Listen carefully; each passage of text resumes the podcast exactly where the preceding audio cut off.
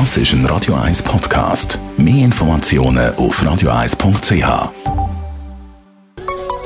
Der Konsumententipp auf Radio 1 präsentiert von comparis.ch, einem führenden Schweizer Internetvergleichsdienst. comparis.ch ja, alles wird bekanntlich teurer im Moment. Auch die Preise für Neuwagen, Occasionen und vor allem äh, auch Treibstoff sind da ziemlich dramatisch in die Höhe geschnellt. Andrea Auer, Autoexpertin von Comparis, du hast uns aber ein paar Tipps mitgebracht, wie man äh, beim Autofahren kann sparen kann.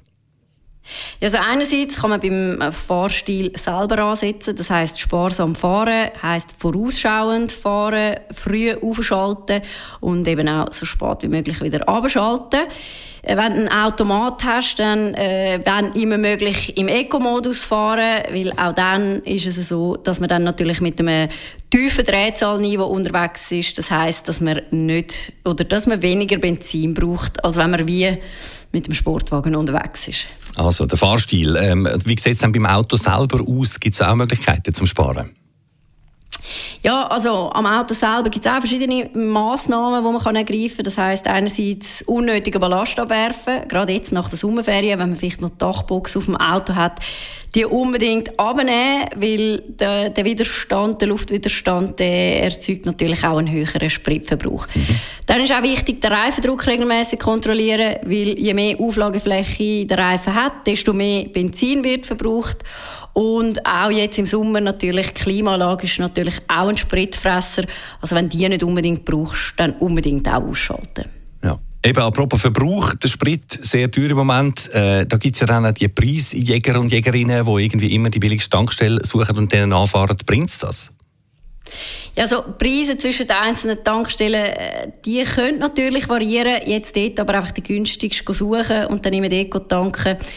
Macht wahrscheinlich nicht so Sinn, weil wahrscheinlich ist das auch mit Zusatzweg, sage ich mal, verbunden und dann brauchst du am Ende ja doch wieder mehr Benzin. Aber vielleicht für alle Benzinpiloten, sage ich mal, was man überlegen kann, ist natürlich, wenn man bisher immer 98er Benzin tankt hat, dann auf 95er umsteigen. Grundsätzlich sind heutige Motoren ja für beide Spritvarianten ausgelegt und viele Autos sind wir ehrlich, brauchen gar nicht 98er Benzin, außer du hast vielleicht einen Oldtimer oder einen Sportwagen.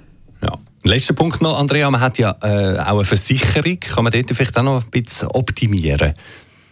Ja, die Versicherung ist auch immer ein guter Sparfaktor, äh, vor allem für die, die die Versicherung schon lange nicht mehr gewechselt haben. Oder halt, auch ein älteres Auto hat. Man kann sich dann einfach mal hinterfragen, braucht man wirklich noch alle Bausteine, die man versichert hat? Also brauche ich für mein altes Auto überhaupt noch Vollgasversicherung? Kann ich auch auf Teilgas umsteigen?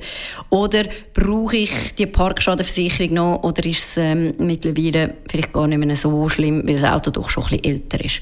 Also das sicher auch gut. Grundsätzlich lohnt es sich äh, sowieso, auch wenn man nichts will ändern, Prämien zwischen den Anbietern vergleichen.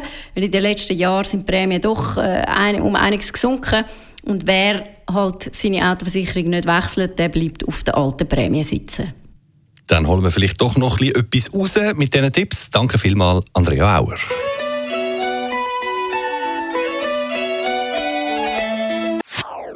Das ist ein Radio 1 Podcast. Mehr Informationen auf radio1.ch.